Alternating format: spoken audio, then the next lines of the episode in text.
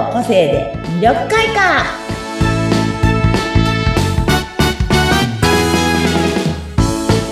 はいこんばんは。魅力開花の専門家山崎澄代です。こんばんは。インタビュアーの和子です。はいよろしくお願いします。本日もよろしくお願いします。今回はいかがですかね？前回コミュニケーションについて質問を募りましたが。うん、そうですね、うん、やっぱコミュニケーションのお話をこう、はい、人皆さんからねお伺いすると、うん、一番はお子さんと、の関係っていうのかな？それを一番皆さんうーんってなる方が多くて、うん、ママはいろんなことをすごく聞きたいんだけど、うん、1から10まで今日何があったの？どうしたの？ってお話を聞きたいんだけど、お子さんは「なんか、ふんってなっちゃうことが多いって。これやっぱ思春期の時ある、あるかもしれないんですけど、すごく実は個性にもね、あの、関係してたりするんですよ。うん。確かに子供との関係って難しいですよね。性格も全く違かったりするので。そうなんです。うちも男の子なので、なんかこう何を考えてるのか、うん、言葉が少ないんですよね。今日何があったって言っても、わかんない、いつもと同じっていう回答で、結構なんか子供とのコミュニケーションって意外に難しいですよね。性格も違うから。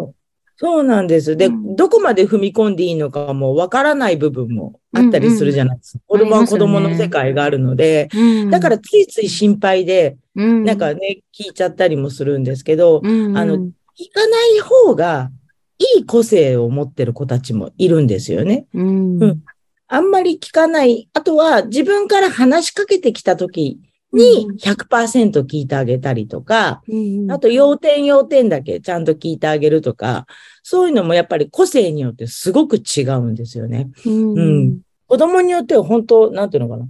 突発的に自分の思ったことだけバーって言ってバーっていなくなっちゃうお子さんとかも。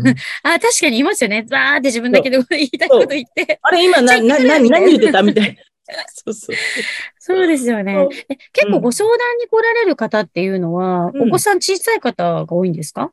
いろいろ小さい方もいらっしゃいますけど、でもね、うん、思春期とか小学生、やっぱ小学生の、どう、そうだな、後半ぐらいとか。うん、うん、聞かなくなりますよね、やっぱり。そうそうそう。うん、ちょうど、小学生後半ぐらいからちょっと生意気なこと、言葉を覚えてきたりとか、あとちょっと反発したいっていうのもあるのかもしれないですよね。うん、そうそうそう、そうなんですよ。だからある程度、伸び伸びさせといた方が、自分でやる個性の持ち主の子たちもいるので、うん、まあ、逆に本当に1から100まで全部話を聞いてあげた方がいい子たちももちろんい。るんですね。うん、うんうん。なので、そこもやっぱ、あの、まあ、もしね、ご機会があれば、まあ、私はいつもそのご相談を受けたときには個性を、うん、あの、生年月日から個性を出して、その話をするんですね。はい、お子さんの個性、お母さんの個性とか、あとご兄弟の個性とか、だからこういう感じなんですよってお話をよくするんですけど、なのでね、皆さんもこう、あの、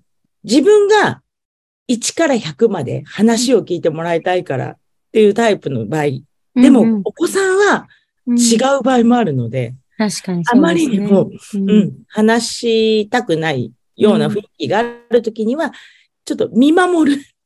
そうですね。決めつけない方がいいですよね。ちょっと見守る勇気も。うん、なかなか難しいですよね。きっとね。母親は言いたがっちゃうんですよね。よくあれあれ、あるあるでママ友と話しますね。なんかどうしても言っちゃうんだよね、みたいな。そうそうなんです。見守る勇気もね、ちょっと持っていただいた方が、う、ん、うん、そうするとね、子供もね、あの、話してくるんですよね。自分の悩みを。あんまりお父さんお母さんが先にギャン、あのギャギャ言って変な言い方だけど、ね、先に言っちゃうと、言えなくなっちゃう時もあるので。でもそうかもしれないですね。萎縮しちゃったりね。言われて怒られちゃって逆にもうやりたくなくなっちゃったり、勉強とかもね。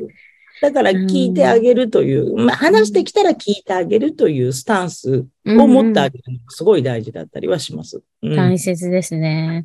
えー、でもあれですね。そ、そういう住尾さんのところにその生年月日からそのカラーが分かって、うん、で、そのカラーのことを学んでいくと、あ、この、この子供は長男はこのカラーだからこういう性格だなとか、次男はこうだなっていうのが分かって、うん、こちらが、じゃあこのカラーにはこう接していこうみたいなものが、あの、出てくるんでしょうね。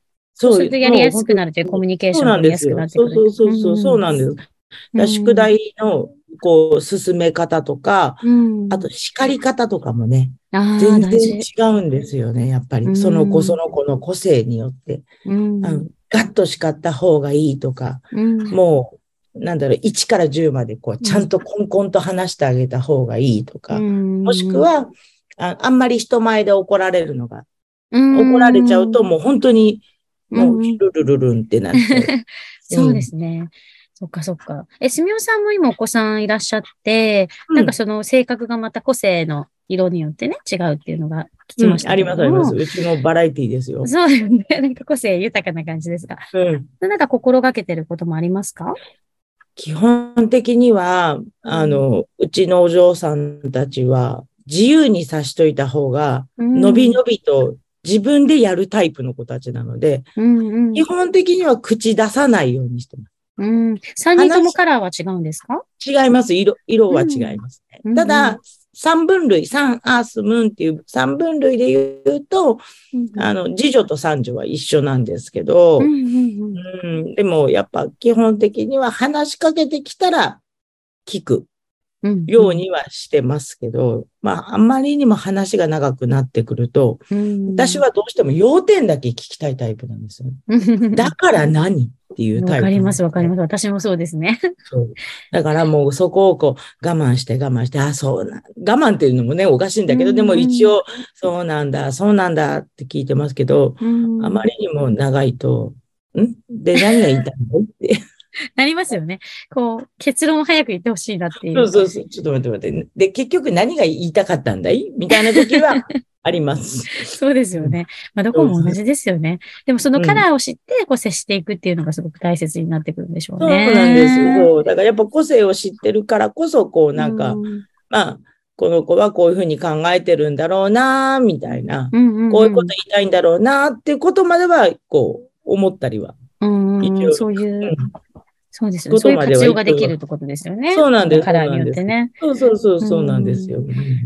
なるほど。他にはそのカラーを知ることにより、こう、お悩み相談で受け、受ける悩みって他にどんなね、うん、あとはやっぱお客様に対する営業の方とか、うん、あの、ね、お客様に対するこう対応、クレームの対応だったり、うん、クロージングですよね。要は営業に行くときの対応とかも、こういう、うんと、こういうお客様にはこういう感じっていうお話とかはさせていただいたりとかはします。確かに確かに。お客様によって話し方とか、そのクロージングの仕方が変わってくるっていうことで、あと服装もやっぱ違うあ印象ありますね、営業マンとかね。ビシッとしていった方が、好印象のお客様もいれば、ちょっとこう可愛らしく、女性だったらね、ちょっとほんわかしていった方がいいっていうタイプ。あとはもうなんかこう、ちょっとキラキラというふうな感じの人が 喜ばれる場合もあるので、はい、それもお客様の個性を知ってらっしゃったらそこに合わせていく。うんうん、そうですね。生年月日とかもしね、していれば、こちらで調べられますもんね。そうなんです、そうなんです。まあ、お仕事柄ね、あの、調べ、あの、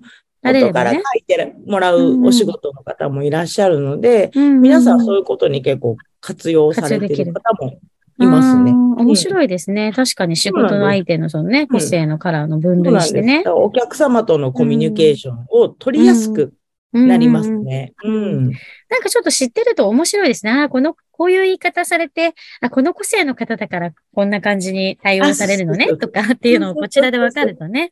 そうなんですよ。面白いですよね、前もって。あと言っちゃいけない NG ワードじゃないですけど。お相手に。こういう個性の人にはこういうことを言ったらぐさってなる。うん、こういう、この個性の人にはこういうことを言った方が喜ぶみたいなことも、うんうん、あの、アドバイスさせていただいたりはします。なるほど、なるほど。うん、今後ね、いろいろ、あの、個性のカラーをね、掘り下げていくので、この色の方にはこうっていうのをね、また教えてもらいたいですね。そうなんですよ。またいろいろとね、この今後、今日が、6回目なのでね、まだまだまだ多分続いていくので、その中でいろんな12色を話した。うん、そうですね。色彩によってそういうお悩み相談ってなんか面白いですよね。こうそうですね。うん、色なので、うんうん、取り組みやすいというか、取り入れやすいっていうのかな。うん。うんうん、確かに。なんかこのね、以前流行った動物だないとか、なんかそういう色とか動物とかって結構わかりやすくそうなんです。うん、あの、理解しやすいというか。そうそうそうそう。だからこう、ね、浸透しやすい。うん、浸透しやすいですね。そうなんですよ。そうそうそう。色ってやっぱ元気ももらえるので。うん、本当ですね。その日の気分とか。うん。前回おっしゃっていた目、目を開けた時にどういう色を一番最初に思い浮かべるかによってね。朝起きてね、そう。うんうん、自分の今日欲しい色が自分の心の表れだったりするのでね。ああ、確かに確かに。え、ちなみに今日はどんな色で？感じましたか？今日朝起きた時、でも今日覚えてないですね、あんまり。今日はもう、ちょっと今日出かける用事があったので、うんうん、あの赤い帽子かぶってこう、みたいああ、元気になりますね、赤で。そうそうそう。今日お天気も悪くてちょっとどんよりしてたんですけど、まあ赤い帽子かぶってこう、みたいな感じ。私、すみおさん、あのー、カラーをいろいろ取り入れられてるので、で、また似合いそうですね。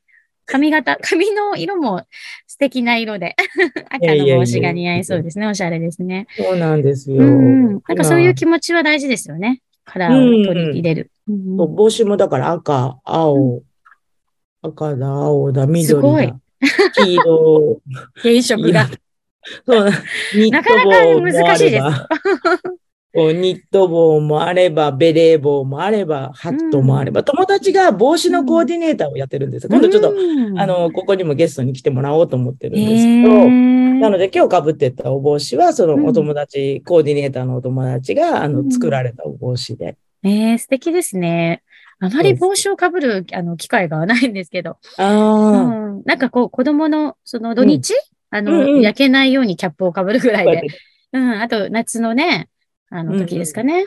かぶる。帽子大好きなので。ね、おしゃれですね、ハットとか。それもカラーがいろいろね。うん。